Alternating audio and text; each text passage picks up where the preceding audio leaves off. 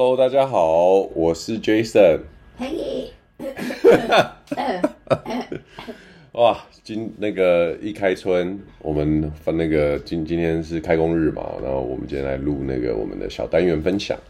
那已经停了两个礼拜了，因为农历过年的关系，然后再加上呢，我们全家都病倒了，都感冒了，都感冒了，所以可以听到刚刚 Peggy 的开场，就是呈现了一个。什么烟酒嗓的的氛围？没错。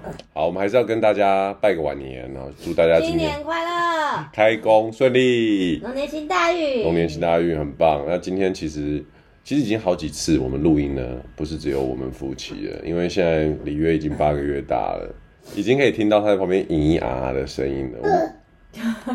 你还知道 cue 你哦？所以好，不要嘘。所以呢，未来这个小单元呢，还能存活多久，端看我们里约大大他的配合程度。不过，其实这也是一个一个有趣的事情，就是说呢，因为我们的状态就是自己带小孩嘛，那所以说小朋友的状况影响了我们录音的这个状态。可是我原本想说啊，我自己录好了，可是又觉得跟老婆录这个小单元已经五十几集了。对啊，就觉得哎，其实问题遇到我们就想办法去克服嘛。然后新的，你不用一直附和。那新的状态有的时候不一定是不好，我们就试试看。那也请大家稍微担待一点。如果小朋友的声音突然那个爆出来的话，不过他应该都蛮乖的啦。只要我们讲话的时候，他都还不太会有暴走的情况。不过老婆你要小心他拿纸的声音。OK，好，赶快我们切入主题。今天我们这个礼拜要来分享的，我相信应该蛮多人呢，如果有在追韩剧的，应该都有看，在这个过年的时间，应该都有稍微看到或听到，是哪一部呢？杀人的购物中心。对，我每次讲到这部片，我都把它讲成杀人的便利商店。我已经纠正上百次。对，但是我真的觉得这个非常的饶舌，这这个片名。然后一开始我在看的时候，我想说。杀人的购物中心，杀人的购物中心。我一直以为你在看这就是这个片名的时候，你当时以为剧情是什么？我以为就是可以买呃买凶杀人这样。你一开始是这样想？对对，对，买凶哦，买杀人，对，买杀买凶手，就是可以下下什么下单或什么找凶手杀人。我觉得这你看这很有趣，就是它的它的它的一个名称呢，给每个人的想象不一样。我脑海里面想的就是美国那种大的 mall 里面，然后可能发生了一个密室杀人还是什么之类的，然后大家就在那个 mall 里面，有点像是我们在看那个《东方快车谋杀案》，但是它就是场景换到那个那个 mall 里面，然后的这种购物中心里面的杀人案，对，但跟我们想的完全不一样，对。好，那这部片呢？其实我我觉得讲出来的那个卡斯真的是有一个超级大咖的李栋旭。李栋旭，他是谁？你那时候还说什么是不是？看起来就不像。哎、欸，我真的觉得他不像哎、欸。他明明就是啊。你知道李栋旭几岁吗？还，第一个小单元。四十二岁。你已经查好了是不是？啊、他跟我一样大哎、欸。对啊。他看起来比我老哎、欸。哪有啊？哎、欸。我不想录了。没有吗？我觉得他看起来比我老啊。我觉得没有哎、欸。我觉得是因为什么，你知道吗？儿子是不是在大便啊？对呀、啊。赖李约你。我没有，我把人家忽略，你又提。他啊。OK，好，我们赶快把它录完。好，这部片就是由李栋旭、金惠俊主演的一个悬疑韩剧哦。那我要特别讲一下《杀人者的购物中心》，我们刚刚不是提到，就是说。这个片名很特别嘛？你知道它是一个，它是一个同名小说改编的吗？我知道长篇小说，但是这个长篇呢，只有三百页。嗯，对，所以其实这部片为什么三百页这个这个数字会被提出来的原因，是因为表示这个作者呢，江英志他在写这个小说的时候，当时就是非常的紧凑，非常的好看。江英志，江志安吧？江志英，对，然后呢，因此。这部片其实它在原著的时候呢，就已经得到了韩国非常多的奖，然后也让大家觉得说，哇，这小说也太好看了，被称为文压倒性的成就。哇，对，所以其实我我看完做了功课之后，会有点想要去看这本小说。嗯，But anyways，回到这部片呢，他在讲的东西呢，就是李栋旭他是特种部队退役下来的一个佣兵嘛，嗯、然后他所经营的这个所谓购物中心呢，其实是有点像是呃，里面可以买到很多。我们在一般的网络上买不到的东西，暗网，暗网哈，所以呃，什么叫买不到的东西呢？比如说在韩国来说，应该是在全世界所有地方啦，就是枪支啊、弹药啊，任何需要用来跟对人身有可能会有产生危害的。都可以在这个地方买得到，或者是你想要呃清洁杀人过后的场景啊，这些都是他们包办的服务。应该是说杀人的一条龙服务都在这个网站上买得到。那听起来好像说他这样子是不是里面在饰演一个就是罪大恶极的人？他我不能这么讲哎，我觉得他是吧，他只是有主角光环，所以你觉得说他不是，可是其实他在卖的东西就是杀人的东西啊，也是。是不是？所以它其实是在一个灰色的地带，然后用一个比较有系统的方式、有规矩，应该是说它是一个比较有有品味、有有有规则的方式在卖这个东西，不会随便卖，然后也需要就是大家是有一种互信，还有一种道义的的成分在。不过我觉得这是小说成分居多啦。那他呢有一个侄女叫什么？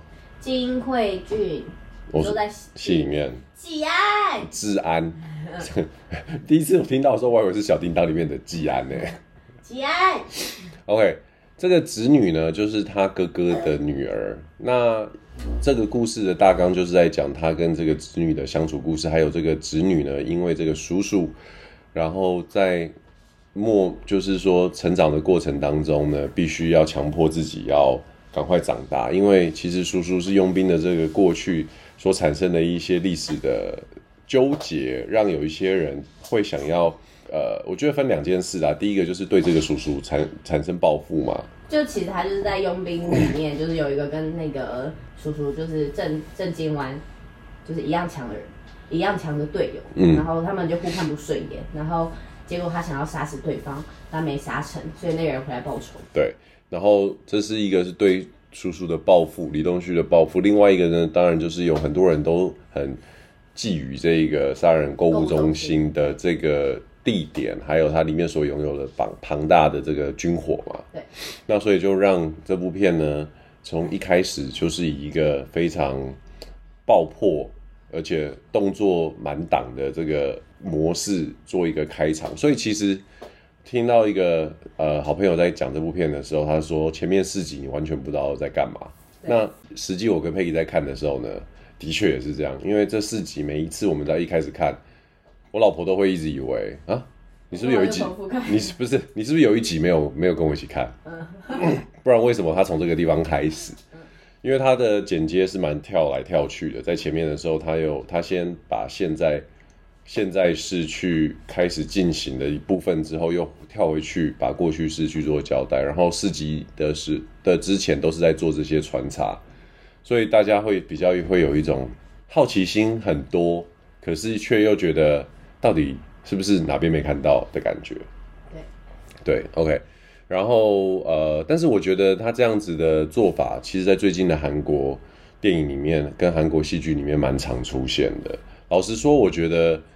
有一些元素是现在韩国的作品，特别是以现代悬疑剧来说，很常会有的。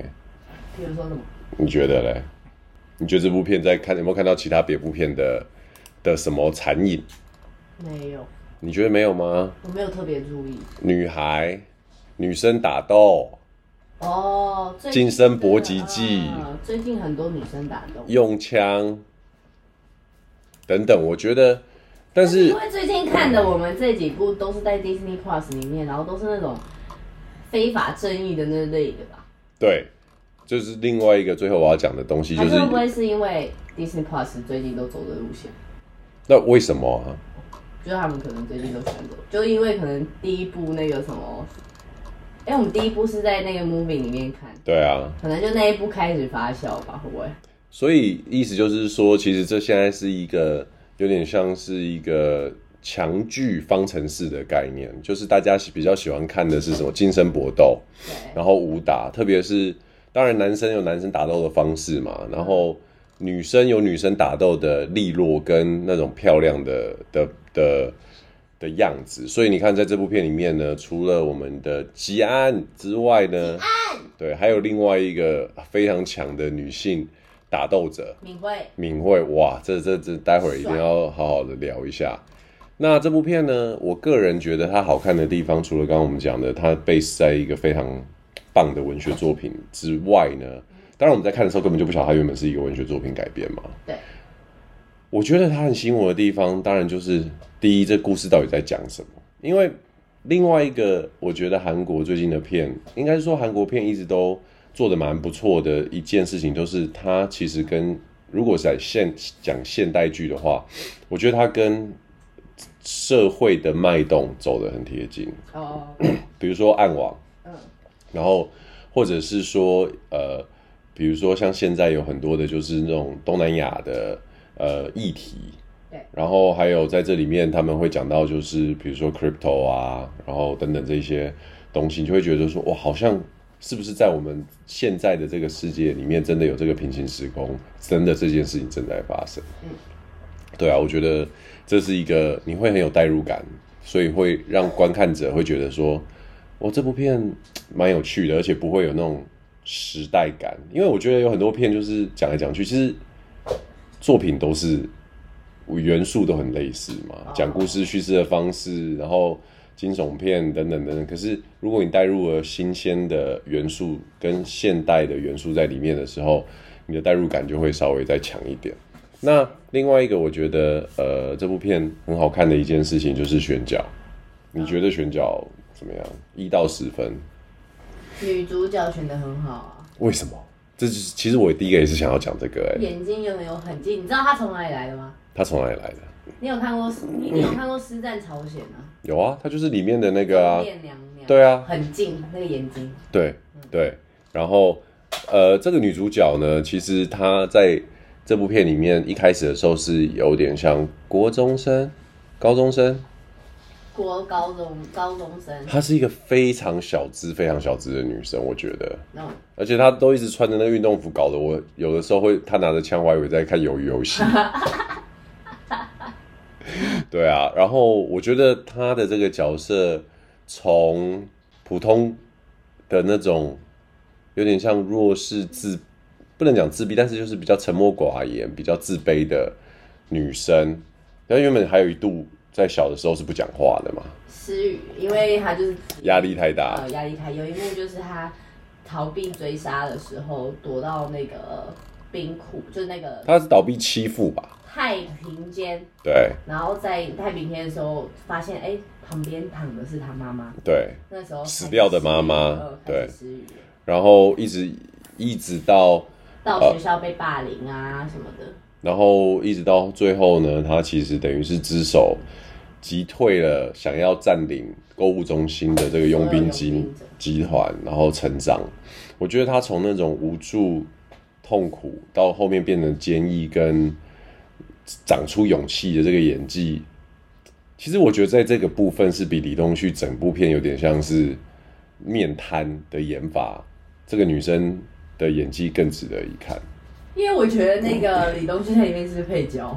李东哦，我觉得有事实，他就是一个，他其实是一个配角的角色，对，他是一个门面担当，对啊，对。然后这部片除了这个女生之外呢，你你对于其他的配角还特别有兴趣的有没有谁？把信。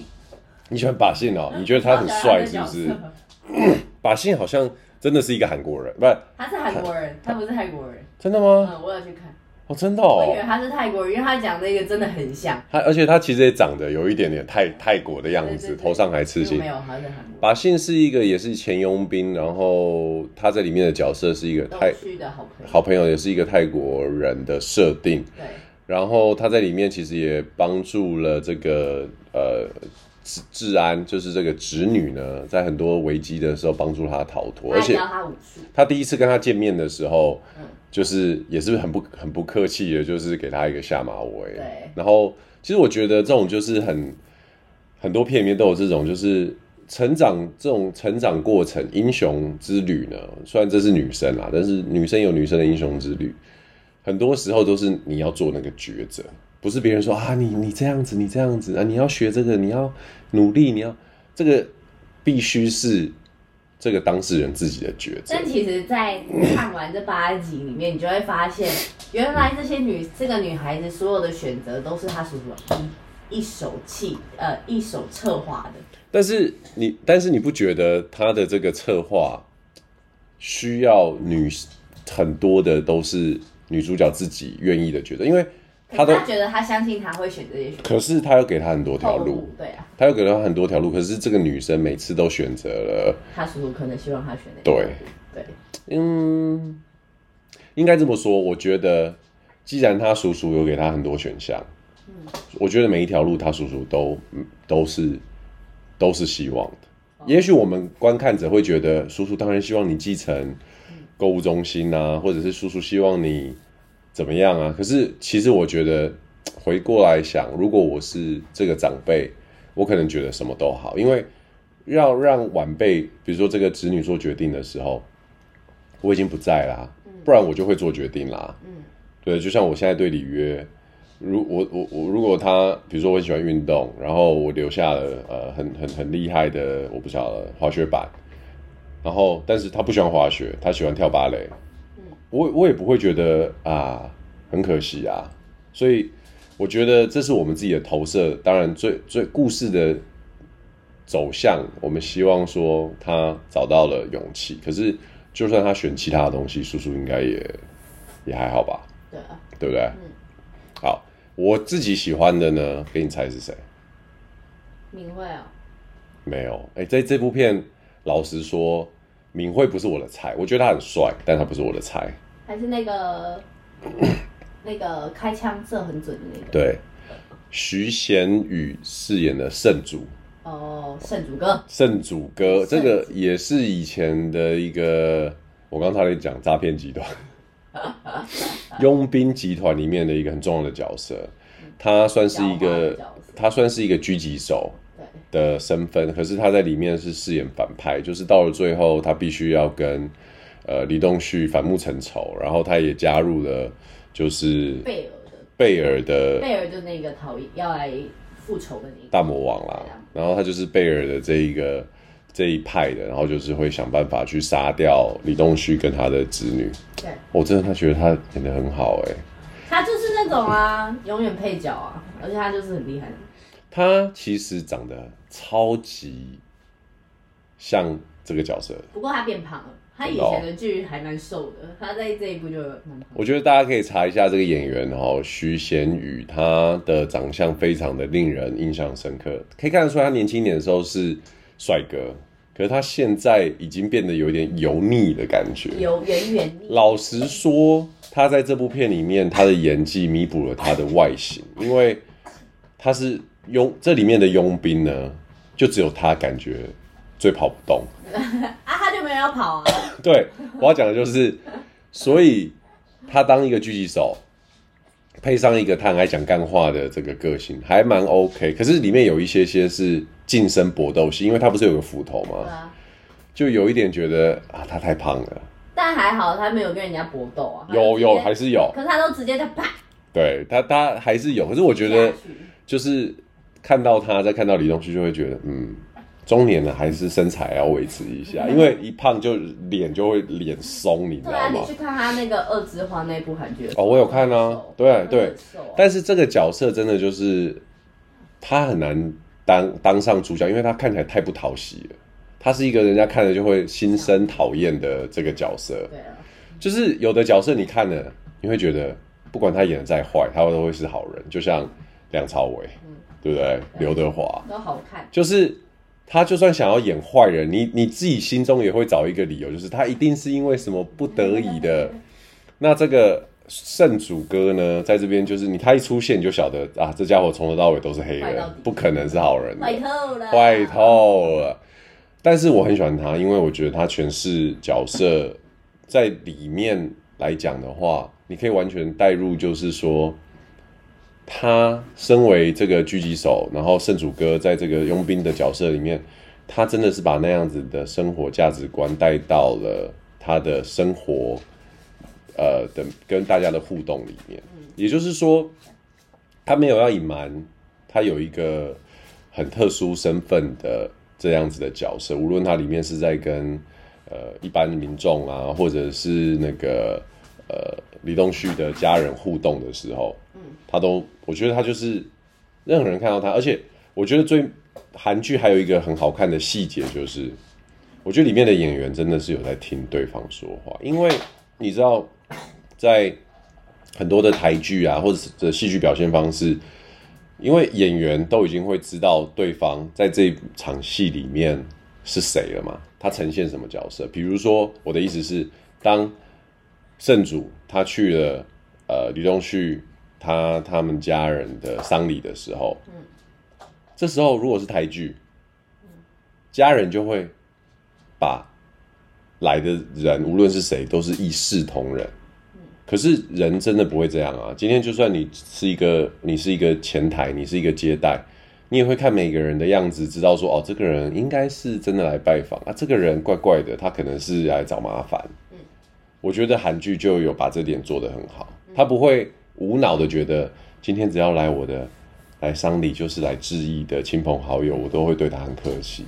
这是一个小细节，是吧？可是他的那个爸爸妈妈对他很客气啊。对，客气是礼数上的客气，但是他们对他的方式还是会有一种，就是你会感觉到他背后的语气，对，他脑子里面在想的是，但你是谁？嗯，我从来不晓得我的弟弟有。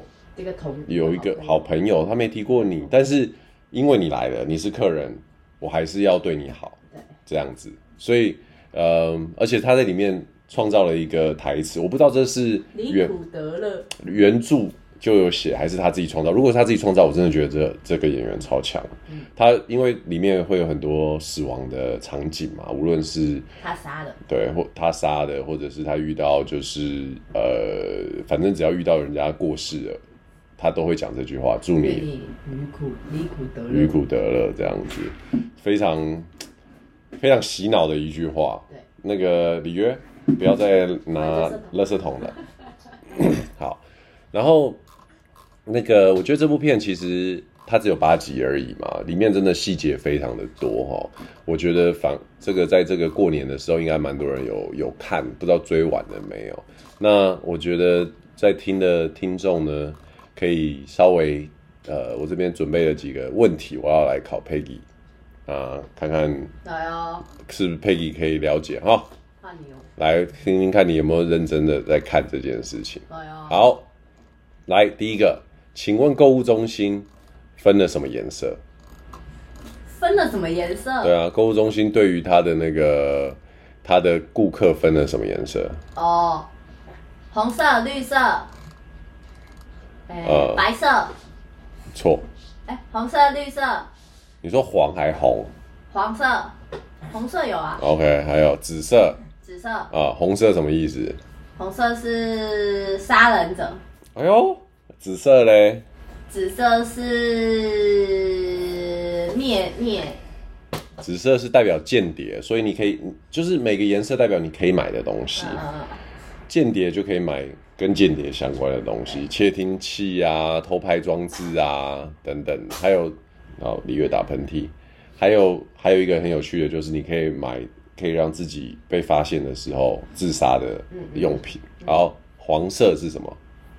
黄色是那个处理的。哎呦，哎、欸，你很厉害耶，就是处理尸体啊、清洁，所以你可以买到一些清洁剂啊、药品啊、浓缩。对对对对，绿色。绿色就是最强管理者，不是绿色是不能被攻击的，哦、就是一个 safe。嗯，那这个呃购物中心有两个绿色，一个一个就是治安，一个就是李东旭本人这样子。郑静湾，哇，厉害厉害厉害！哎、欸、Peggy 不错哦。怎么样？厉害不？哎、欸，我觉得因为我自己完全一个都不记得。哈哈，那你考我，你考屁呀、啊？我一个不记得。好，其实这部片呢，到了最后应该是。八集看完之后呢，应该有一个非常大的超强转折，然后我们非常相信应该是会有第二季。对啊，对啊，也也开始非常期待。现在我发现八集的韩剧呢，是我觉得长度最好的迷你短剧，就是它不会很拖泥带水，然后其实我们在追也不会追得这么痛苦，而且有时候我跟 Peggy 因为现在带小孩子的关系，没有办法。常常都是一起看的时候，八集反而还可以，就是互相就是陪着再重看一点点，还没有问题这样子。对啊，好，所以呃，我们这个礼拜的小分享呢，就是在讲这部片了。对。那你觉得最近还有没有什么我们想要看的东西？你最近不是在追那个什么杀人者的难堪吗？哦，这个我们下个礼拜可以跟大家分享，因为这。还好，你你还好，但杀人者的难堪跟杀人者的购物中心两个都是杀人者，就觉得啊没有，这个是杀人者的购物中心，那个是杀人的难堪。对，其实也是有一点点很类似的元素，因为那个是漫画同名改编的。对，然后然后。我觉得两部片呢都有它非常可取之处。如果你真的要我选的话，我其实搞不好两个对我来说是五十五十平分秋色。真假？可是杀人的难看我真的看不下去，因为你没有从头开始追。有可能。对，然后如果各位在呃春节的时候有看到什么片，或者是有接下来想要看什么片，也欢迎你跟我们分享哦。那我看我们的里约呢，一直很想要跟大家分享。就他的想法，对，我们就再等个四五年啊，我们就可以听到里约对于那个戏剧小单元有没有什么想法了。那这个礼拜的分享呢，就到这边喽。我是 Jason，Hey. 我们下个礼拜见，拜拜。